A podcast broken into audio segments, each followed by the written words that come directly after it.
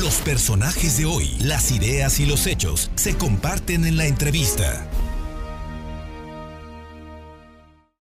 El próximo lunes se cumple el segundo periodo del rectorado del contador Alfonso Esparza Ortiz, ahora doctor, pero todos lo conocemos porque fue alumno, maestro, director de Contaduría Pública y por supuesto rector de la Benemérita Universidad Autónoma de Puebla. Y hoy está con nosotros y le agradezco muchísimo estos minutos para platicar de este tiempo, de esto, de este periodo de más de ocho años en el que estuvo al frente de una de las instituciones de educación más importantes que hay en el país de educación pública.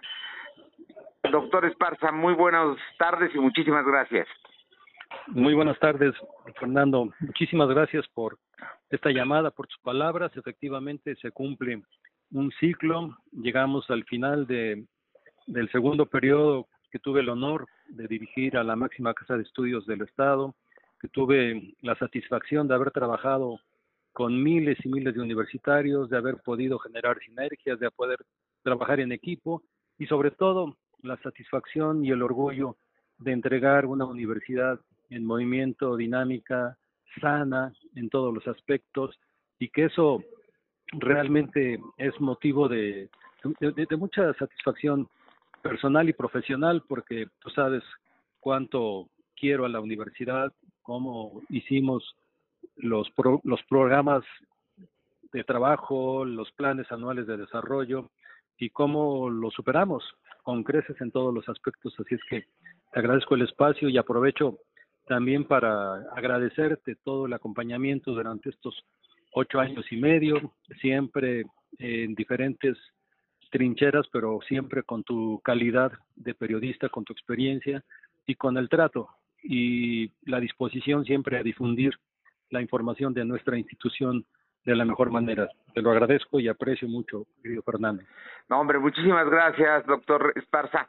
Te, te pregunto porque vale la pena hacer una recapitulación de la institución que encontraste a la institución que hoy es la Benemérita Universidad Autónoma de Puebla, que además hay un reconocimiento generalizado, he escuchado al rector de la UNAM, he escuchado a científicos, a gente reconocer lo que es hoy la UAP. Platícanos de todo este proceso que, que no es sencillo por la dimensión de la institución y bueno, pues, porque hemos pasado por crisis, ¿no? Y estamos viviendo una, la de la pandemia. Sí, definitivamente cuando hice mi primer campaña había algunos temas que eran eh, muy demandados, eran muy sentidos por parte de la comunidad universitaria. El primero era el tema de plazas, de promociones, de definitividades, que siempre había una suerte de, digamos, negociación política para poderlos otorgar. De hecho, en la primera campaña recuerdo que me decían, ok, lo apoyamos, pero ¿cuántas plazas vamos a tener o a quién le va a dar definitividad?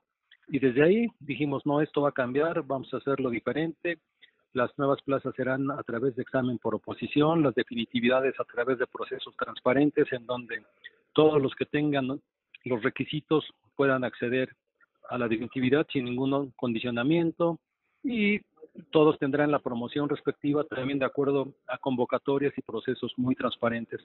Todo eso lo logramos, lo pudimos concretar a lo largo de los dos periodos. Te digo que no fue sencillo, pero nos da mucha satisfacción haber cumplido y las cifras que, obtuvimos y los resultados pues hablan por sí mismos. Tuvimos más de 450 nuevas plazas, 500, 550 nuevas plazas, 3.290 definitividades, 5.656 promociones y todo ello en un marco de certeza, de transparencia y que realmente nos ayudó mucho, por una parte, a renovar las, eh, la, la planta académica y por otro lado reconocer a quienes ya tenían mucho tiempo impartiendo sus cátedras y que eran eh, objeto de, de, falta de este reconocimiento o de este apoyo. Otro concepto que nos hacían ver era la salud. Nos, nos insistían mucho en que era muy deficiente el servicio en el hospital universitario, que las instalaciones dejaban mucho que desear, que los medicamentos escaseaban y también fue uno de los principales eh, objetivos que nos fijamos y esto se refleja ahora, tú sabes muy bien del ranking que maneja de, de World's Best Hospital y nos califican como el mejor hospital del estado de Puebla.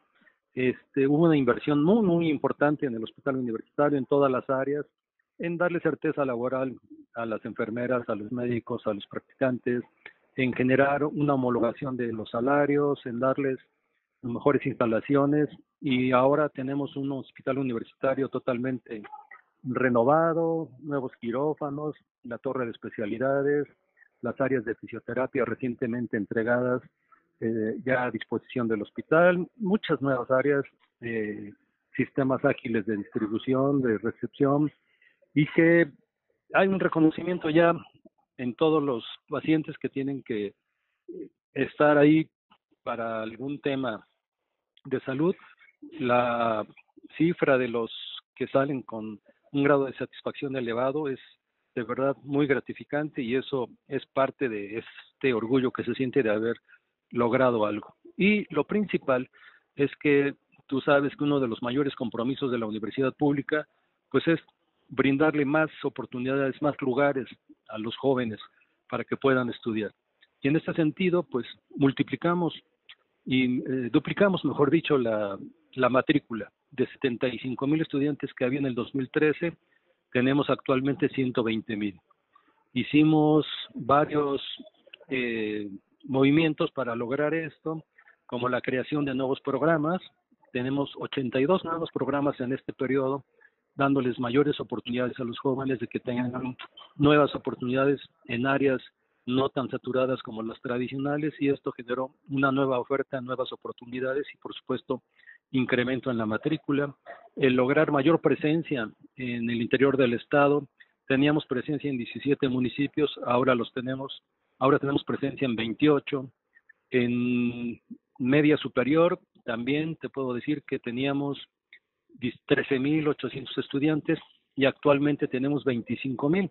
Esto se logró, se logró también con aspectos innovadores como la generación de los bachilleratos tecnológico, el agropecuario, el mixto, y que el, rechazo cero que tuvimos el año pasado y que también generó eh, impacto en este incremento de la matrícula. Y lo más importante, todo esto cuidando siempre la calidad académica. La calidad académica se basa, por supuesto, en nuestros académicos y académicas y tuvimos eh, un, una este, duplicación también en el tema de cuerpos académicos consolidados. Teníamos 64 y actualmente hay 124. Entonces, eh, en temas de perfiles PRODEP, en temas del Sistema Nacional de Investigadores de 447 a 711 y todo lo que conlleva esta calidad académica que tiene que ver también con apoyos a estudiantes. Eh, tenemos actualmente 45 mil estudiantes que reciben algún tipo de beca. Tenemos acompañamiento para cerca de 60 mil estudiantes. Tenemos eh, muchas, muchas cuestiones que tienen que ver con, con lo que debe acompañar una buena educación y que podemos tener la certeza de que se está logrando. Y el tema toral de toda organización, pues es el financiero. Y en este aspecto también nos sentimos muy, muy satisfechos de dejar esta administración con un disponible en bancos de 2.439 millones, de dejar cero deuda. Yo cuando recibí teníamos una deuda importante con bancos, la estoy dejando en ceros. Tenemos un fondo de pensiones que alcanza los 3.555 millones contra los 900 que teníamos al inicio. Tenemos avances también, por ejemplo, en el pago de gratificaciones por jubilación. Antes tenían que esperarse cinco años los trabajadores para poder cobrar su gratificación que tienen derecho al momento de jubilarse. Ahora es eh, al año, casi de inmediato está la posibilidad de hacerlo. Y en infraestructura, 128 nuevos edificios que tienen que ir también al ritmo de todo esto. En fin, muchas cuestiones, detalles que daremos eh, a conocer el próximo lunes en mi último informe, pero que reflejan eso, eh, Fernando, una suerte de trabajo eh, colectivo, de la confianza que depositó la comunidad universitaria en nosotros, el acompañamiento que siempre tuvimos de directores, de directivos, y que juntos, trabajando, generando sinergias, hicimos de verdad algo muy, muy importante y eso es lo que me llevo, la satisfacción de el deber cumplido.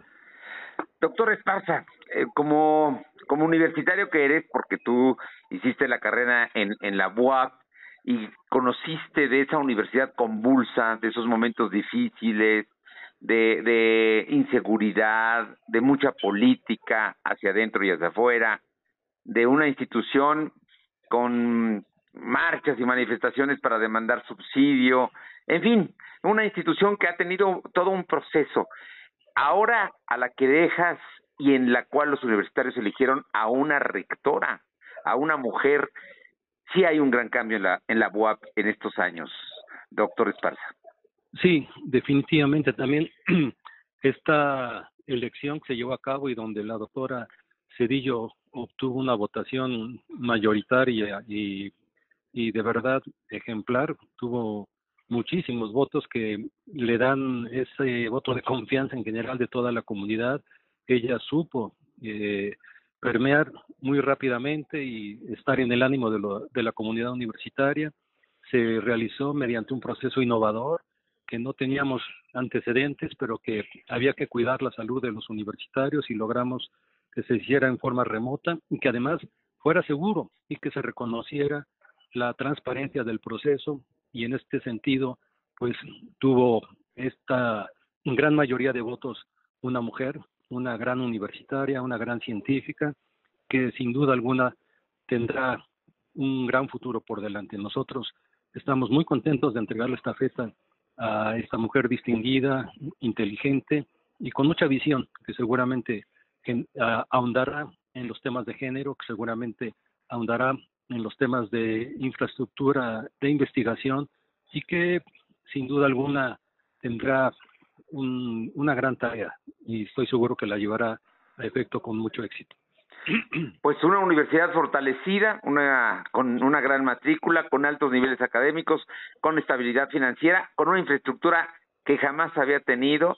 Creo que es una universidad pues verdaderamente de primera, no en balde es una de las mejores y la verdad es que te reconozco públicamente el gran trabajo que realizaste y mis mejores deseos para para lo que viene que seguramente también debe ser bueno para ti.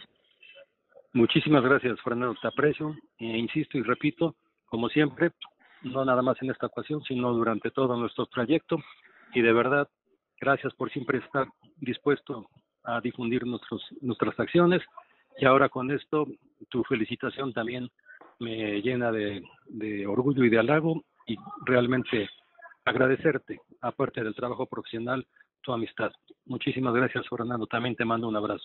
Un fuerte abrazo. Los personajes de hoy, las ideas y los hechos se comparten en la entrevista.